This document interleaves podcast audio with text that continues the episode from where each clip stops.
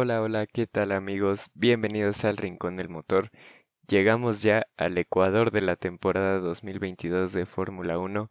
Ya se nos fueron 11 fechas de las 22 del campeonato y por fin, por fin Leclerc pudo romper una mala racha de 5 carreras sin podio y qué mejor manera que obteniendo la victoria. Victoria que se le negaba desde el Gran Premio de Australia, la tercera eh, fecha de la temporada. Había sido un calvario para, para Leclerc, habían sido un calvario, perdón, estas últimas carreras en las que el monegasco había tenido oportunidades para, para ganar la carrera y por una u otra razón, ya sea por problemas del motor o por mala estrategia de Ferrari, pues estas oportunidades se habían desperdiciado. Eh, y bueno, por fin, por fin se le da la victoria, pero sabor agridulce, diría yo, para Ferrari, porque Ferrari sabe que pudieron eh, obtener el 1-2 fácilmente en esta carrera y no lo hicieron, porque esta vez los problemas de fiabilidad no le quitaron la posibilidad a Charles Leclerc de, obtener la victoria, casi lo hacen, pero sí eh, hicieron eh, que Sainz no quedara en la segunda posición y cerrara ese 1-2 para Ferrari. Pero bueno, vamos a hablar en este capítulo de lo más relevante de este fin de semana de Gran Premio de Austria en el circuito de Red Bull Ring. Sabemos que es casa de Red Bull, el nombre del circuito lo dice. Y parecía el, el viernes con la clasificación. Recordemos que este fin de semana fue con formato sprint, entonces la clasificación tradicional la tuvimos desde el viernes y el sábado tuvimos eh, la carrera sprint. Pues tanto el viernes como el sábado, como el sábado daba la impresión de que Red Bull em, iba a ir mejor que Ferrari y que se iba a llevar una victoria relativamente fácil en este fin de semana. Vimos el sábado en la carrera sprint un Max Verstappen con un buen ritmo. Por detrás Ferrari que eh, tuvo ahí batalla entre sus dos pilotos, entre Leclerc y Sainz. Por ahí intercambiaron posiciones en, durante la carrera sprint. Sainz rebasó a Leclerc, después Leclerc recuperó la posición. Em, y al final, eh, Verstappen fue el ganador de la carrera sprint con una ventaja relativamente cómoda, si no recuerdo por ahí de 3 segundos o un poquito más. Entonces, em, se veía como favorito Max Verstappen. Pero bueno, esto cambió ya el domingo con lo que vamos a repasar a continuación. Vamos a ir, como siempre, o como es común, repasando principalmente el top 10 de, de adelante hacia atrás. Y para empezar a hablar de, de la carrera, yo creo que hay que hablar en conjunto del, de la carrera de los primeros tres. Eh, del, bueno, no de los primeros tres, sino de los primeros dos de, de Verstappen, de Leclerc y de Verstappen, pero también meter ahí en la ecuación a Carlos Sainz porque eh, estuvo rodando ahí buena parte de la carrera hasta que el problema en su unidad de potencia eh, ocasionó que se retirara, ¿no? Inicio de la carrera. Eh, Verstappen defendió bien la posición, neumáticos medios, tanto Verstappen como Leclerc como Sainz Verstappen mantuvo la primera posición, Leclerc se mantuvo en la segunda, Sainz se mantuvo en la tercera. Empezaron a rodar unas cuantas vueltas para establecer el ritmo y veíamos que Leclerc ya hacia la vuelta 6-5 se pegaba más a Max Verstappen, le iba descontando tiempo hasta que en la vuelta 8, si no mal recuerdo, 7, ya estaba eh, a menos de un segundo.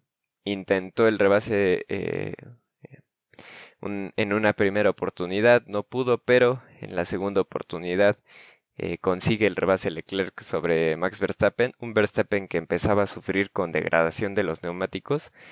Parece que los neumáticos medios le cayeron mejor a Ferrari que a, que a Red Bull, particularmente en las condiciones de inicio de carrera, con tanques cargados. Y eh, para la vuelta 8, por ahí creo que fue la vuelta 12 cuando realiza el rebase. Em, el rendimiento de los neumáticos medios en Ferrari era bastante mejor que el de que el de los medios en el Red Bull de Verstappen, ¿no?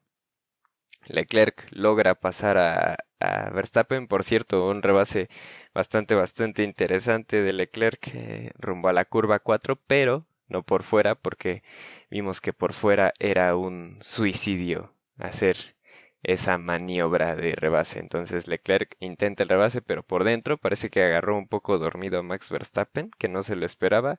Y bueno, en ese momento de la carrera toma la punta Charles Leclerc. Por cierto, y ahora que menciono la curva 4 y regresándome un poquito en el tiempo, y de una vez para, para tocar este tema, en la primera vuelta, Checo Pérez logra colocarse por detrás de, George Russell en la cuarta posición. Perdón, por detrás de George Russell en la quinta posición y quiere atacar Checo para conseguir la cuarta posición y ponerse ahí ya detrás de, los Ferrari. Inmediatamente en la primera vuelta. Resulta que Checo sale mejor pisado de la curva 3 por ahí que George Russell e inmediatamente empieza a atacar al piloto británico, pero gana un poco de velocidad, punta eh, George Russell y al final, rumbo a la curva 4, está digamos que por delante George Russell y se mueve hacia el interior de la curva para dejarle a Checo el exterior. Checo se va al exterior en la frenada y bueno, ahí parecía que ya había firmado su, eh, su retiro, ¿no? Porque decide Checo intentar el rebase por fuera en la curva 4 y bueno esa curva sabemos que da problemas que siempre o, o pongamos dos de cada tres veces que un piloto trata de rebasar en el Red Bull Ring en la curva 4 por fuera el piloto que va eh, por dentro de alguna manera lo exprime hacia el exterior y bueno el piloto que trata de hacer el rebase por fuera queda entre la espada y la pared y tiene que ir a la grava, ¿no? Y bueno, eso pasó con, eh, con Hamilton y, y Albon hace dos años. pasó también con Checo el año pasado. Entonces, parece que no, no tomó en cuenta esto y Checo fue por fuera y, e inevitablemente pasó lo que tenía que pasar. Russell, a pesar de, de ir eh, cerrado, vaya, eh, toca el neumático trasero izquierdo de Checo y lo, mando a la, lo manda a la grava. Checo evidentemente cae hasta la última posición y después continúa en carrera, pero veíamos que, que conforme pasaban las vueltas, eh, aunque ya había puesto neumáticos duros y planeaba hacer un stint largo y, e imprimir un mejor ritmo, pues veíamos que respecto a Botas o respecto a Latifi, que era el penúltimo lugar, en lugar de ir recortando la diferencia iba perdiendo todavía más, ¿no? Entonces eso nos indicaba que Checo no tenía ritmo y eventualmente eh, toman la decisión de retirar el auto porque no tenía ningún caso que Checo siguiera rodando. Los daños en el fondo plano parece fueron mayúsculos y la pérdida de ritmo fue muy muy muy grande. Entonces Checo tuvo que, que retirarse de la carrera. Segundo abandono en tres carreras para el piloto mexicano. Y bueno, de la maniobra no, no quiero comentar mucho, pero para mí es un incidente de carrera. No creo que George Russell haya tenido la intención de tocar a Checo Pérez. Podemos darle... Estos incidentes son en los que uno dice que fue la culpa del otro y, y el otro dice la que fue la culpa del primero, ¿no? Entonces, eh, eso pasa, es, siempre el mismo problema con esta curva 4 de, del Red Bull Ring, pero eh, creo que Russell no, no, no, hizo nada mal, simplemente es la trayectoria que llevaba. Eh, esa curva 4 así, así sucede siempre, o repito, dos de tres veces va a haber un toque cuando un piloto trata de rebasar por fuera. Esta no fue la excepción. Eh, Sí, digo, le podemos cargar un poquito más de culpa a Russell, pero tampoco creo que lo haya hecho intencional ni que sea como para sanción, ¿no? Que fue de 5 segundos en este caso. Pero bueno, esa fue la decisión de los comisarios. Em, Checo, pues finalmente creo que tenía que haber sido más paciente, iba a tener más oportunidades de rebasar a Russell más adelante en la carrera, ya fuera en eh, en ese mismo primer stint unas cuantas vueltas en cuanto se activara el DRS, que yo creo que lo podía haber hecho sin ningún problema, o en su defecto eh, por estrategia, ¿no? Por un overcut o por un undercut sobre George Russell em, hacia la primera ronda de pit stops, ¿no? Pero bueno, Checo se precipitó, me parece, y ahí están las consecuencias, ¿no? Igual Russell, pues, como les decía, al final fue le cayó una sanción de 5 segundos por provocar un choque que, bueno, se me hace eh, riguroso porque se me hace un incidente de carrera. Hay culpa de ambos lados, pero así, así se interpretó, vaya. Y ahora sí, regresando al, al tema del, de la disputa entre Verstappen y Leclerc, pues Leclerc sobrepasa a Verstappen, que Verstappen ya se estaba cayendo el rendimiento de sus neumáticos y Leclerc se mantenía bien relativamente. Entonces, inmediatamente en cuanto Verstappen es rebasado por Leclerc, en Red Bull deciden parar eh, a Max Verstappen y le ponen neumáticos duros. En cuanto sale Max Verstappen de pits, eh, pues ya o, en cuanto se dio la orden de, entrar a pizza Max Verstappen, se sabía que ya no iba a ser posible la estrategia de una parada. Pirelli, desde tiempo atrás y durante el fin de semana, manejó y repitió que la estrategia para la carrera, la principal, iba a ser una parada nada más. Pero resulta que en realidad la, el desgaste de los neumáticos era mucho mayor al que preveía Pirelli bastante, bastante más intenso y, bueno, eso quedó de manifiesto inmediatamente con Verstappen. Parar en la vuelta 13 aproximadamente, pues el, el segundo stint con neumáticos duros para llegar al final iba a ser de 58 vueltas, entonces ya era difícil pensar en una estrategia de una sola parada, ya iba eh, pasaba por la mente de todos más una estrategia de dos paradas. Pero entonces, ¿qué pasa? Que cuando una vez que para Verstappen y pone neumáticos duros, pues tiene neumáticos frescos y empieza a tener mejor ritmo que ambos Ferrari que permanecieron en pista.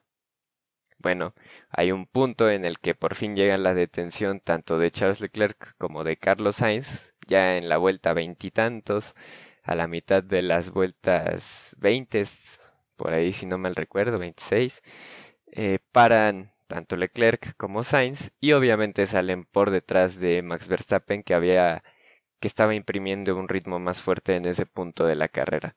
Bueno, caen Leclerc y Sainz a la segunda y tercera posición respectivamente.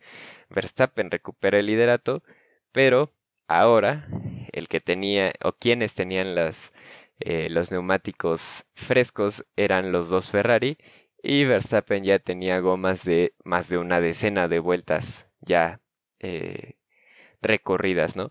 Entonces, en ese momento, eh, después de salir de pits, los Ferrari empiezan a apretar, a hacer mejores tiempos y en un momento alcanzaron a Max Verstappen y primero eh, Charles Leclerc pues logra hacer el rebase sobre, sobre Max Verstappen sin mayor complicación y posteriormente eh, repite ese, ese movimiento pues Carlos Sainz, ¿no? También, también eh, recupera la posición respecto a, bueno, le gana la posición a Max Verstappen, no sé, no recuerdo si fue en pista o si fue debido a la segunda parada en pits de Verstappen. Creo que fue debido a la segunda parada en pits de Verstappen, si no, si no mal recuerdo, porque pues Verstappen ya en ese momento iba desfasado. Eh, tenía una estrategia de dos paradas, pero eh, siempre con una eh, con una diferencia en la en el momento de la parada respecto a Ferrari de al menos 10 vueltas, ¿no? Entonces, pues ya quedaba de manifiesto que otra vez en su en la próxima ya una vez que Verstappen había realizado su segunda parada y había caído eh, una, buena diferencia por detrás de ambas Ferrari, se veía que si en algún momento eh, paraba Ferrari, pues se iba a repetir la historia, ¿no? O sea, nuevamente después de su segunda parada, Verstappen empezó a, a tener mejores tiempos que los Ferrari y ya Ferrari con las ruedas más gastadas pues a, a digamos a establecer un poquito el ritmo pero ya no tan fuerte pues una vez que, que los Ferrari pararan otra vez iban a salir eh, a tener neumáticos más frescos que Verstappen y se iba a repetir la historia, ¿no? Y efectivamente fue lo que pasó una vez que Ferrari hizo sus segundas paradas ya hacia la vuelta 50, paran tanto Leclerc como Sainz, pues Verstappen recupera el liderato, otra vez con neumáticos duros más viejos, y Ferrari ocupando la segunda y tercera posición, pero con neumáticos eh, frescos, vaya.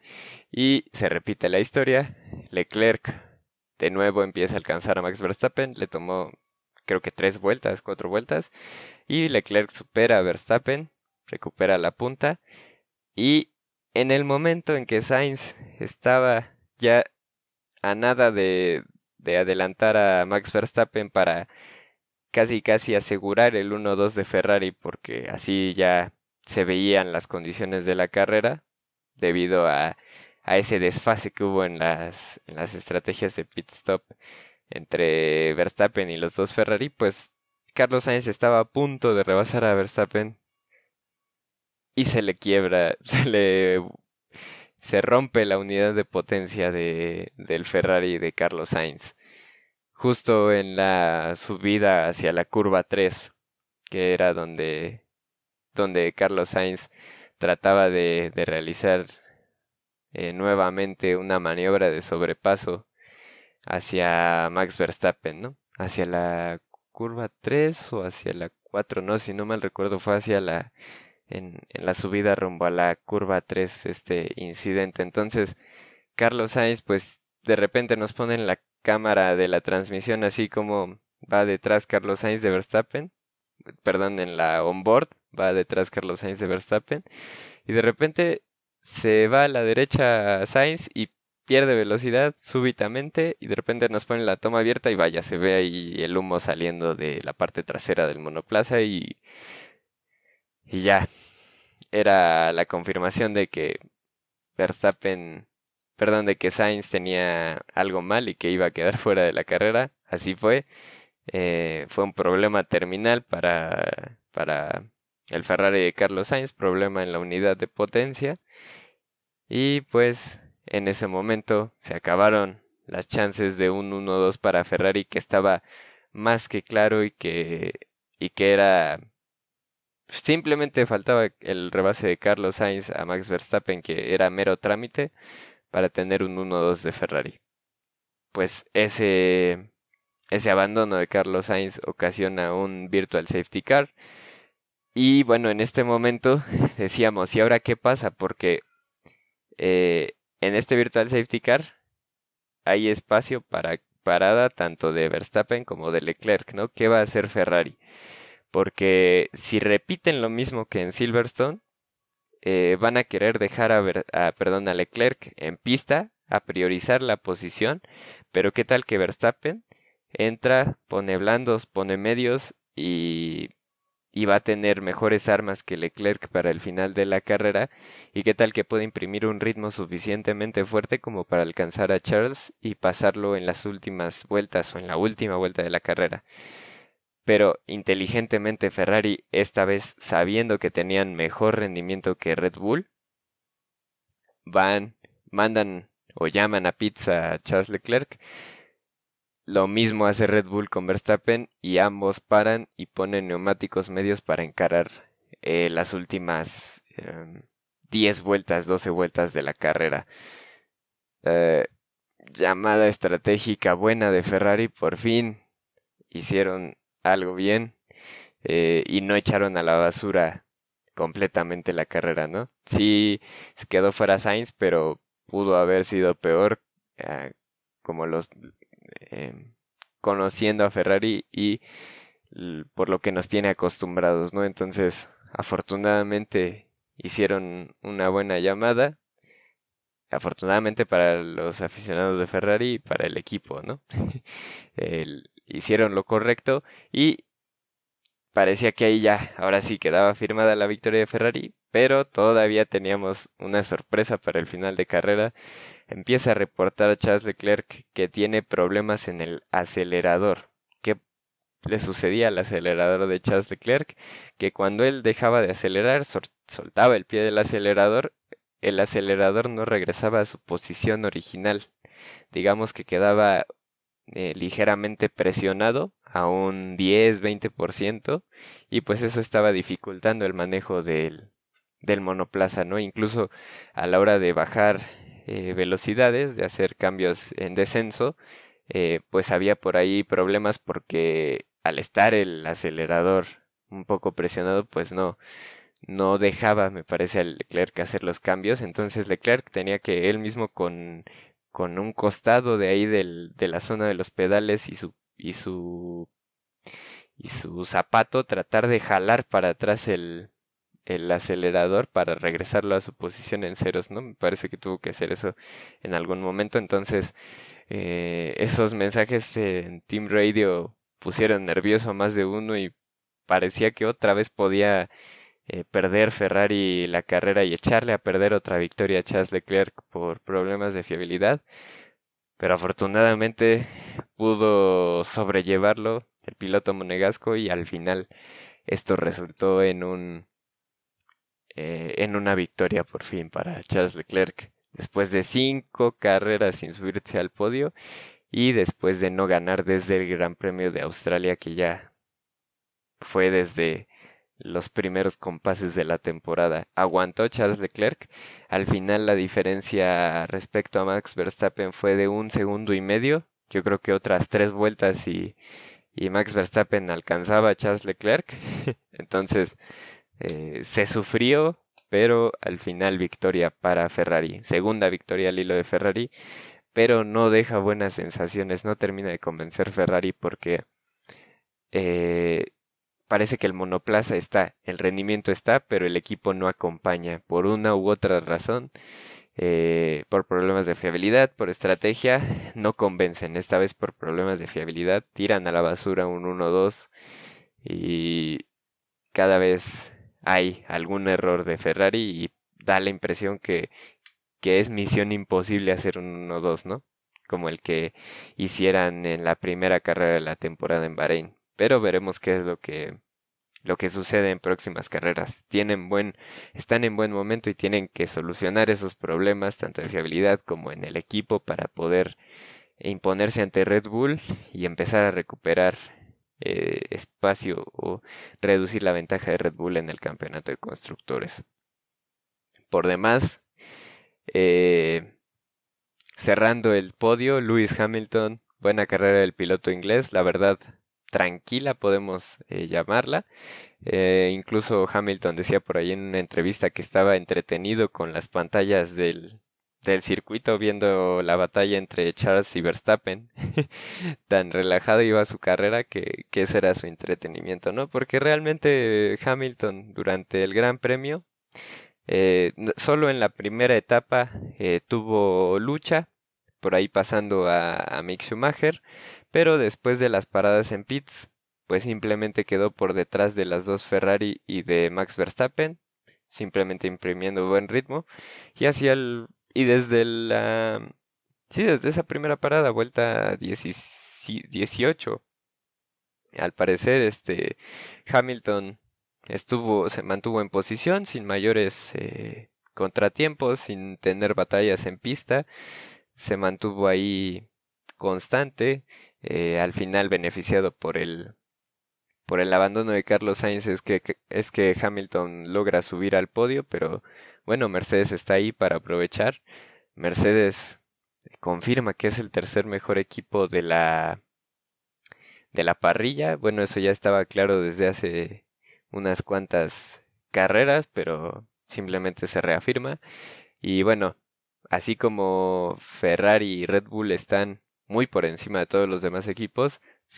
Mercedes está encima de, de los demás equipos que están en la zona media, ¿no? Es claramente Mercedes el tercer mejor em, equipo y en cuanto falle uno de los dos equipos de, de arriba, que abandonen dos pilotos uno de Ferrari, uno de Red Bull, o, dos de Red Bull o dos de Ferrari, pues ahí está un Mercedes para colocarse en el podio. Y eh, Luis Hamilton consigue su tercer podio al hilo. Eh, bueno, se subió al podio en Canadá, se subió al podio en, en Reino Unido y esta vez logra subirse al podio en Austria. Entonces va recuperando la forma el heptacampeón del mundo. Seguimos para atrás en cuarto lugar George Russell. Ya hablamos del incidente que tuvo con Checo Pérez en, en la primera vuelta de la carrera en, en la curva 4. Y bueno, este, este incidente resultó en, en una penalización de 5 segundos para George Russell por causar la colisión por la interpretación de los comisarios y eso parece que le complicó la carrera. en la primera detención, George Russell, que por cierto la hizo desde la vuelta 10, 11 aproximadamente, pues esa detención eh, fue para cumplir la penalización y además le reemplazaron el alerón delantero por daños eh, que resultaron del, del toque con Checo. Y cae George Russell en un momento hasta la posición número 19 y por ahí fue ganando posiciones progresivamente ya fuera eh, por adelantando en pista o por eh, detenciones de los rivales y bueno imprimiendo un buen ritmo como es un Mercedes repito mejor ritmo que, que los demás equipos de la zona media pues fue avanzando progresivamente hasta que realiza su segunda parada y queda en el séptimo lugar y fue ganando progresivamente posiciones, por ahí rebasa en pista a Fernando Alonso y ya en los últimos compases de la carrera después del virtual safety car en la vuelta 60 61 Russell eh, adelanta a Esteban Ocon que era el último eh, de los de los de zona media eh, de la parrilla que le restaba.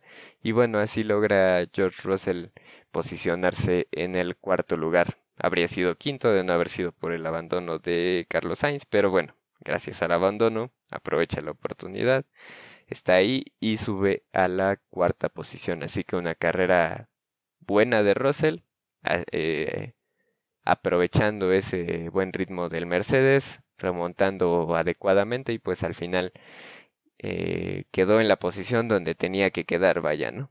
Tal vez si no hubiera sido por ese toque con, con Checo y esa, esa sanción y esa, ese cambio de alerón delantero en las primeras vueltas, pues podía haber quedado por delante de, de su compañero de equipo, ¿no? De Lewis Hamilton. Pero así se dieron las cosas en esta carrera.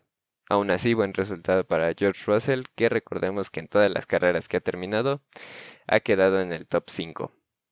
No en todas las carreras de la temporada, porque la pasada en Gran Bretaña pues abandonó desde la primera vuelta.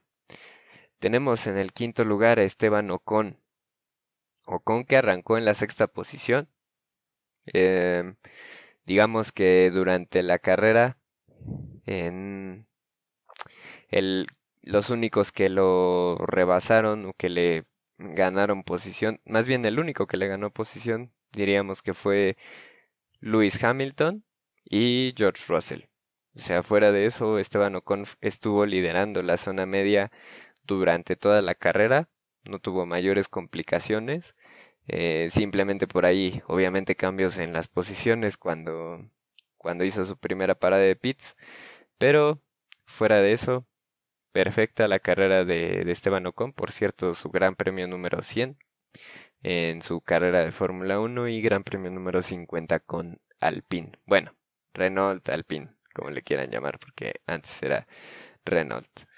Y entonces bastante, bastante bien la carrera de Esteban Ocon. Repito, Alpine en este gran premio fue claramente superior a los demás equipos de la zona media de la parrilla y pues eso permitió que Esteban Ocon eh, estuviera en rodando en una posición bastante alta casi todo el tiempo. Repito, estuvo en un momento gracias al abandono de Sainz hasta en la cuarta posición, pero en la vuelta 60 George Russell logró adelantarlo. De todos modos, quita posición. Es muy buen resultado para eh, Alpine y para Esteban Ocon, que, dicho sea de paso, eh, fue el último piloto que acabó en la vuelta del líder. Quinto lugar para Ocon. Sexto lugar, Mick Schumacher.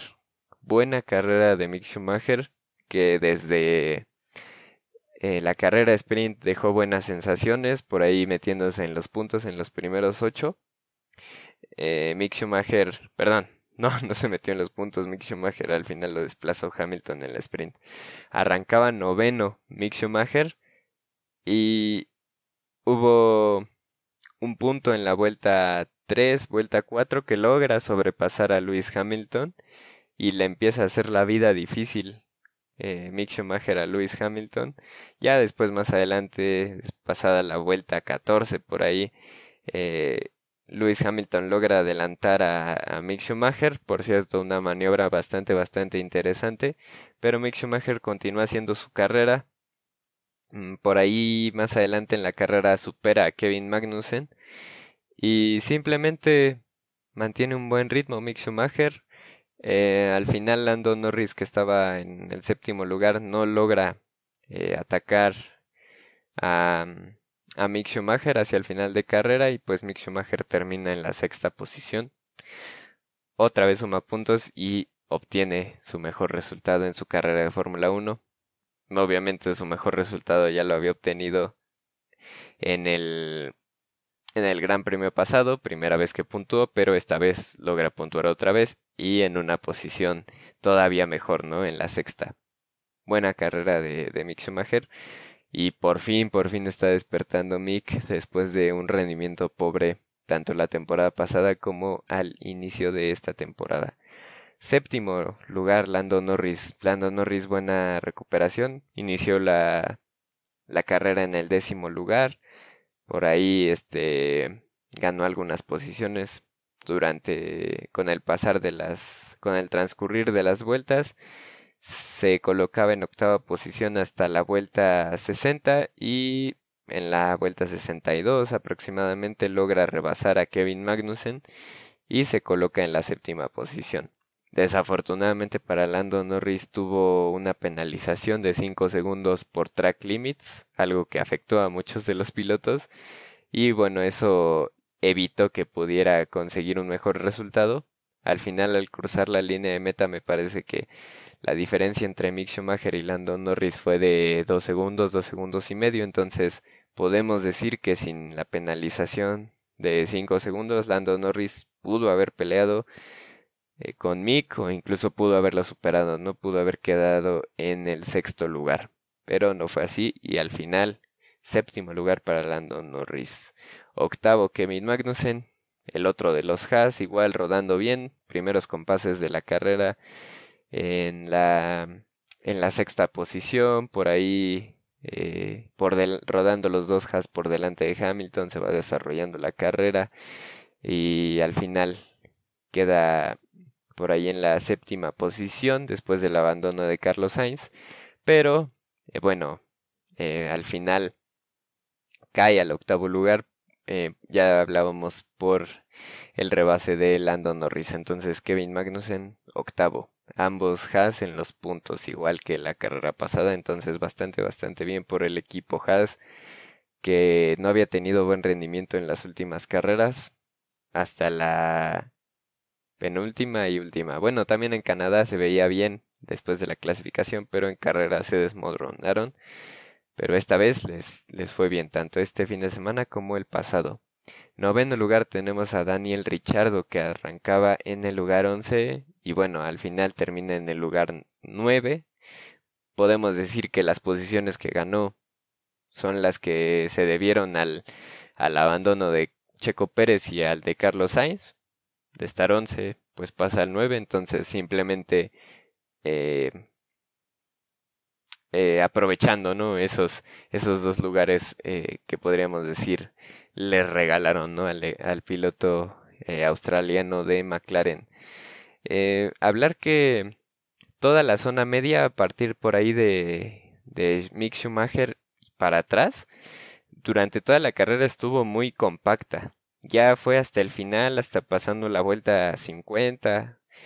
o después del periodo de Virtual Safety Car que se alargaron un poco las diferencias, ¿no? Pero hubo un momento de la carrera hasta las segundas hasta la segunda ronda de detenciones que desde el sexto lugar hasta el lugar número 14 aproximadamente veíamos diferencias de un segundo, menos de un segundo, de un segundo y medio, por mucho dos segundos entre, entre piloto y piloto, ¿no? Entonces fue agradable esta, esta paridad en la zona media, ¿no? Y el que diferentes eh, pilotos pudieran de repente intentar rebases eh, entre unos y otros, ¿no? Por ahí vimos una un momento en que estaban peleando Alonso, Juan Yu eh, Daniel Richardo, Kevin Magnussen o Mick Schumacher y hasta Daniel Richardo, ¿no? Eh, por ahí vimos cinco pilotos en una imagen ahí peleando, ¿no? Entre todos. Entonces eso fue bastante, bastante bonito, interesante y, bueno para el espectáculo, ¿no? En la Fórmula 1. Lo bueno es esa esa zona media compacta, vaya. Lo malo es que están lejos de los de Mercedes y todavía más lejos de Red Bull y de Ferrari. Cerrando el top 10 tenemos a Fernando Alonso. Ay, ay, Alpine. Aquí quiero eh, extenderme un poco. Fernando Alonso arrancó en el lugar 19. Después de que en la carrera sprint, Alonso, bueno, remontémonos al viernes. El viernes en clasificación, pues desde ese momento ya quedaba claro que Alpine era el mejor monoplaza después de los primeros tres equipos, ¿no? Después de, de Ferrari, de Red Bull y de Mercedes. Entonces, esto nos daba elementos para pensar que, que Alonso iba a clasificar por ahí séptimo, incluso meterse al sexto lugar, ¿no? Pero al final no hizo un muy buen tiempo porque tuvo problemas en el fondo plano, me parece. Por ahí algunos problemas con el monoplaza que le evitaron hacer un buen tiempo. Bueno, llegaba el fin de semana, perdón, la carrera sprint el sábado y problemas en el monoplaza. No encendió a la hora que iba a iniciar la vuelta previa, ¿no? Entonces se va al fondo de la parrilla Alonso, eh, perdón, abandona, prácticamente no pudo correr la carrera sprint, por tanto, el domingo la carrera la arranca desde el lugar número 19 solo porque Bottas tenía una penalidad por cambiar componentes, entonces arrancaba desde el pit lane en, en el lugar número 20. Entonces Alonso arrancaba en el 19, por ahí ganó fue ganando unos lugares con las con las detenciones en pits, fue progresando hasta que en un momento llegó a estar en el octavo lugar. Antes de su primera detención se detiene, cae hasta hasta el lugar número 18, otra vez empieza a escalar, escalar, escalar. Y bueno, gracias a que Alonso había arrancado con neumáticos duros, si no mal recuerdo, eh, y que había alargado su primer stint y que luego también alargó su segundo stint, pues en un momento llega a estar en quinto lugar, eh, lo rebasa su compañero de, equipo Esteban Ocon, lo rebasa George Russell, pero Alonso estaba sexto después del abandono de, Carlos Sainz. ¿Y qué pasa? Que con ese abandono de Carlos Sainz sale el Virtual Safety Car y le cayó eso como anillo al dedo a Alonso porque le faltaba hacer su segunda parada y además era su segunda parada y como solo quedaban unas pocas vueltas para el final, unas eh, 12, 13 vueltas, pues podía poner neumáticos em, medios, neumáticos blandos, bueno, medios eran los adecuados para atacar todavía hacia el final de la carrera. Entonces esa segunda detención bajo Virtual Safety Car iba a hacer que perdiera menos tiempo y que pudiera salir de, de su segunda parada en buena posición y que todavía tuviera oportunidad de atacar en, las últimas vueltas. Hace su detención Alonso y sale en el noveno lugar por delante de Daniel Richardo. Excelente, ¿no? Para Fernando. Salir en el noveno lugar, tener mínimo el noveno lugar asegurado. Este, pero ¿qué pasa? que no le apretaron bien una tuerca de la de la rueda delantera izquierda en la parada de pits y en la próxima, después de haber realizado su detención, inmediatamente en la siguiente vuelta tuvo que volver a entrar a pits para que realizaran el cambio de neumáticos y esta vez apretaran bien el, la tuerca. Y bueno, esa doble parada de Alonso bajo Virtual Safety Car, pues lo relega hasta la posición número 14. Y bueno, ya en la posición número 14 ya parecía que no había oportunidad de, de entrar en los puntos. Sin embargo, pues con neumáticos medios empieza a imprimir un buen ritmo Fernando Alonso, bastante buen ritmo. Y primero se, despacha a Lance Stroll, después a Pierre Gasly, después a Alex Albon y en la prácticamente la última vuelta de la carrera eh, alcanza a, a Valtteri Bottas y lo sobrepasa y Alonso logra meterse al décimo lugar para sumar el último puntito que, que brinda este sistema de puntaje de Fórmula 1, ¿no? En el décimo lugar. Entonces, bastante buena remontada de Fernando Alonso, que pudo haber sido mejor porque tuvo la fortuna del Virtual Safety Car, pero Alpine no hizo bien el trabajo en pits y eso evitó que pudiera obtener un mejor resultado. Si hubiera sido normal, sin contratiempos, la parada de Alpine, pues supongamos, bueno, Alonso ya había salido en el noveno lugar y todavía con neumáticos blandos, perdón, con neumáticos medios y sus rivales por delante con neumáticos duros, podemos pensar y tomando en cuenta los tiempos, Alonso pudo haber llegado a una octava, séptima posición. Exagerando y siendo optimistas, muy optimistas, incluso hasta el sexto lugar, ¿no? Pero una vez más, Alpine eh, le hace la vida difícil a Alonso y solo le alcanza para sumar un puntito. De todos modos, del lugar 19 al lugar 10, Fernando Alonso. Y repito, si no hubiera sido por ese error en la parada de pits, pudo haber sido hasta el séptimo, octavo o hasta el sexto lugar, ¿no? Entonces ese fue el top 10 de la carrera. Botas en el en la posición número 11, ya lo decía, fue el último que se despachó Fernando Alonso, entonces perdió ese último puntito botas en la última vuelta prácticamente.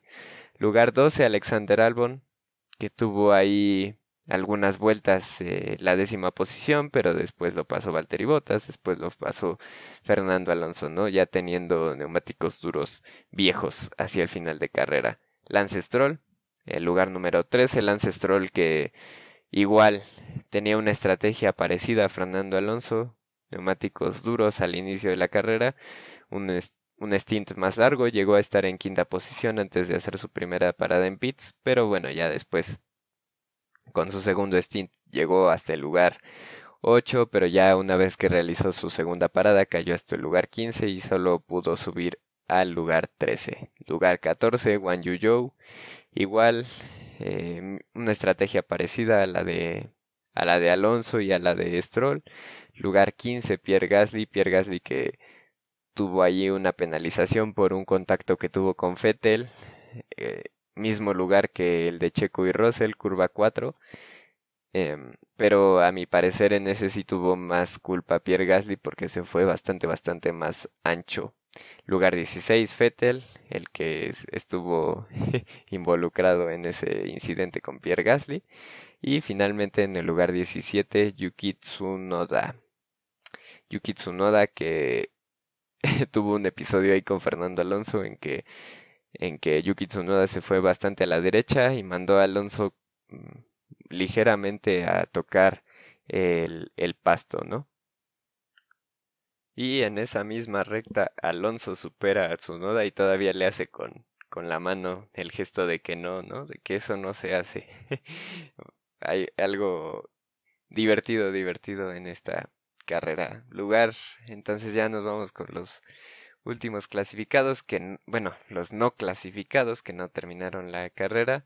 Carlos Sainz, abandono, ya decíamos, por problemas en, en la en el motor o en la unidad de potencia. Eh, Nicolás Latifi que abandonó la carrera después en la vuelta 48 reportaba él que tuvo daños en, en el piso del auto después de, de una salida de pista y de por problemas ahí al, al pasar por un piano, entonces que perdió rendimiento y, se tuvo que retirar. Y eh, también no clasificado Checo Pérez, que fue el primero en abandonar en la vuelta 24, ya decíamos, después de ese incidente en la primera vuelta, ya no tuvo ritmo, el carro era inmanejable y mejor prefirió retirarse, no tenía caso seguir en competencia. Eh, algunos datos interesantes que nos deja este Gran Premio de Austria, ya saben que siempre los repasamos al final. Em, el primero de ellos es que Leclerc ganó por primera vez una carrera de Fórmula 1 arrancando em, fuera de la pole position. Es decir, sus victorias anteriores todas habían sido arrancando desde la pole position y esta vez no, esta vez arrancó en el segundo lugar. Em, también pues lo que decíamos, eh, Charles Leclerc rompió una racha de cinco carreras sin poder subir al podio y pues qué mejor que subir al podio y además en el escalón más alto, ¿no? Y dato curioso también, primera victoria de Ferrari en Austria desde 2003. En 2003 ganó Michael Schumacher para Ferrari. Entonces habían pasado ya 19 años y por fin eh, logra Ferrari una victoria en este circuito. Hablando de Verstappen, finalizó segundo por primera vez en la temporada. Dato curioso, ¿eh? Y consiguió su podio número 68. Eh, misma cantidad que consiguió Rubens Barrichello en su trayectoria en Fórmula 1 y bueno, con eso está eh, octavo en la lista de pilotos con más podios en la historia de Fórmula 1. Otro dato interesante es que Max Verstappen hasta perder el liderato acumulaba 153 vueltas consecutivas liderando carreras en el Red Bull Ring. O sea, había dominado bastante. Recordemos el año pasado que ganó en, en las dos fechas que hubo en el Red Bull Ring, ¿no? Eh, Lewis Hamilton obtuvo su tercer podio consecutivo, perdón, y ahora eh, ya Lewis Hamilton es el único piloto de los de toda la parrilla que ha finalizado todas las carreras de la temporada. recordemos que antes, eh, hasta la carrera anterior pues ese título lo tenía George Russell, pero con el abandono de George Russell pues ya Lewis Hamilton es el único piloto que ha finalizado todas las carreras. Otro dato es que Mercedes ya suma siete terceros lugares en 2022. Recordemos eh, cuatro podios de Russell, perdón, cuatro podios de Hamilton, tres podios de George Russell. Y bueno, sus pilotos han terminado 3-4 en cinco ocasiones. Hablando de Alpine, pues por segunda carrera consecutiva uno de sus pilotos se posicionó en el quinto lugar. La carrera pasada Fernando Alonso y en esta ocasión Esteban Ocon. Y bueno, en las primeras nueve carreras de la temporada no habían alcanzado ese quinto lugar, entonces ya parece que Alpine se está enrachando y va creciendo.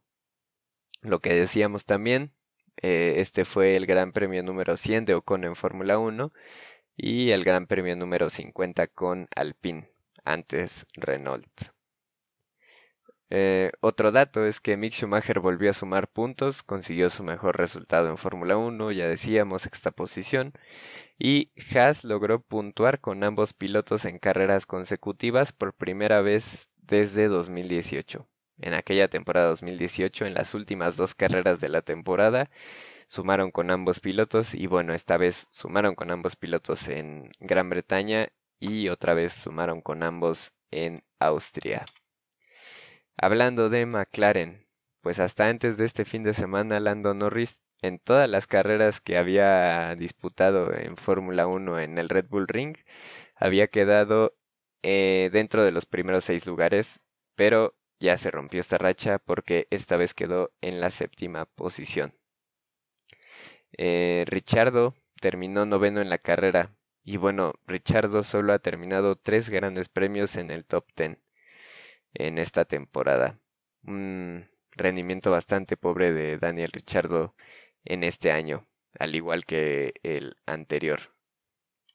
Y finalmente, eh, lo desafortunado, Checo Pérez suma dos abandonos en las últimas tres carreras y bueno, hasta antes de este fin de semana, Checo Pérez siempre había terminado las carreras que había corrido en el Red Bull Ring, pero bueno, esta vez ya se cortó la racha, primer abandono del piloto mexicano en este circuito.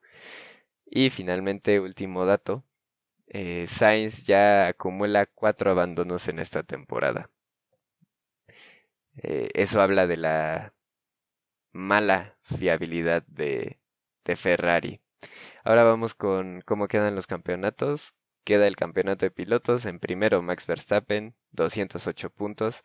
Se acerca Charles Leclerc en el segundo lugar con 170 puntos. Checo Pérez baja a la tercera posición, tiene 151 unidades. Carlos Sainz cuarto con 133 puntos. George Russell es quinto con 128 unidades. Lewis Hamilton sexto con 109 puntos. Ya bastante más por detrás está Lando Norris en la séptima posición, 64 unidades. Esteban Ocon es octavo con 52 puntos, Valtteri Bottas noveno con 46 puntos y cerrando el top 10 está Fernando Alonso con 29 unidades. En el campeonato de constructores, Red Bull a la cabeza con 359 puntos, Ferrari se acerca en segunda posición con 303 puntos, Mercedes es tercero con 237 puntos y luego un mundo, ya un mundo por detrás está Cuarto, McLaren con 81 puntos. Alpine es quinto con 81 puntos también. Están igualados en unidades. Sexto es Alfa Romeo con 51 puntos. Séptimo es Haas con 34 unidades. Octavo Alfa Tauri 27 puntos. Noveno es Aston Martin con 18 unidades. Y finalmente tenemos en el décimo y último lugar a Williams con solamente 3 puntos. Recuerden tenemos la siguiente carrera dentro de dos semanas, el Gran Premio de Francia en el circuito de Paul Ricard. Eh, repito, siguiente semana no hay carrera, es hasta dentro de dos semanas y veremos qué es lo que sucede. Parece ser que por cómo eh, se están dando las cosas y por la tendencia, eh, Ferrari va a tener un rendimiento ligeramente superior a Red Bull pero veremos qué es lo que pasa.